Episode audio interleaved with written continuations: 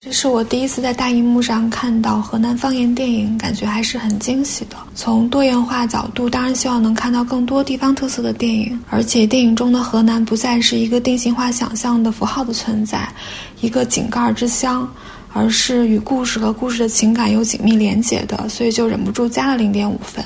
最大的惊喜在于以个人化的叙事类型片的框架去完成了一次历史的回望。爷爷是要见当年在文革劳改农场里帮助过自己的人。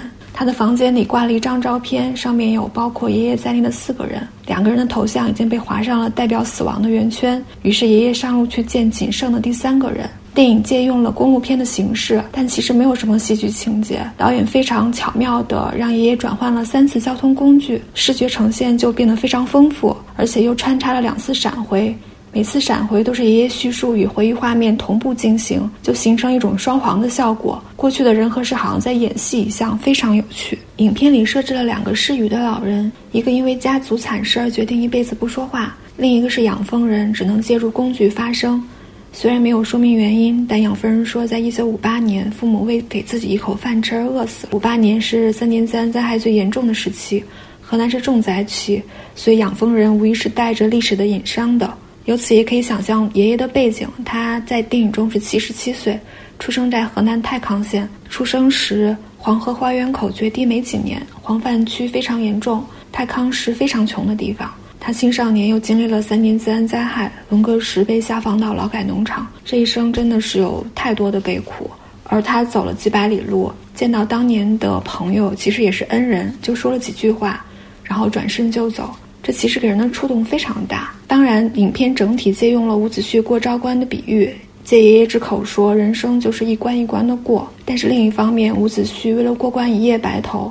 如果站在爷爷的角度回望，从青年到老年，从黑发到白头，真的只不过是一夜之间、弹指一挥间的事情。爷爷是回望过去、找寻记忆，甚至了结恩情的一段路程。这同时也是孙子第一次认识到自己爷爷，第一次触碰到那段历史的路程。扮演爷爷的杨太医呈现出了一个非常真挚朴素的农民形象。可以说，文本很大程度上感情的表达是仰赖这个角色是否成立的。当电影用真挚的技巧表现真实的时候，情感的力量就是非常非常动人的。还有一点很有趣，就是其实它呈现了河南不同地方的口音。爷爷在路上遇到了一个郑州城里人，那个人的口音就是很标准的郑州话。因为其实，在河南也有南蛮北垮一说，河南有在淮河以南的地区，但是郑州处在偏北，所以口音就更垮一点。太康县虽然离郑州比较近，但口音还是不一样。电影的不足的地方也是非常明显，比如说爷爷上路的动机交代的太过简单。他问了一个卖西瓜的：“你认识韩愈堂吗？”结果他想找的人就是卖西瓜的亲戚，这也太过巧合了。因为河南毕竟是一亿人的人口大省，也不是那么容易找到人。一路上爷爷的说教意味不免有些严重，他每遇到一个路人，就好像有很多教育意义的话要说。嗯，我在想，一个经历过人间悲欢离合的人，真的有那么好为人师吗？还是经常会一声叹息呢。其实爷爷这个人是非常理想的人设，他身上没有历史的伤痕，而他遇到的大多数人都有。失语的亲戚，借助工具说话的养蜂人，甚至那个只能在水沟前钓鱼的年轻人，他们身上都有伤痕。但一个经历了半辈子悲苦的人，身上没有一点过去的痕迹，只有人间至善，也是非常奇怪的一件事情。除了爷爷的表演之外，其他人，包括小孙子的表演，都是群演水平。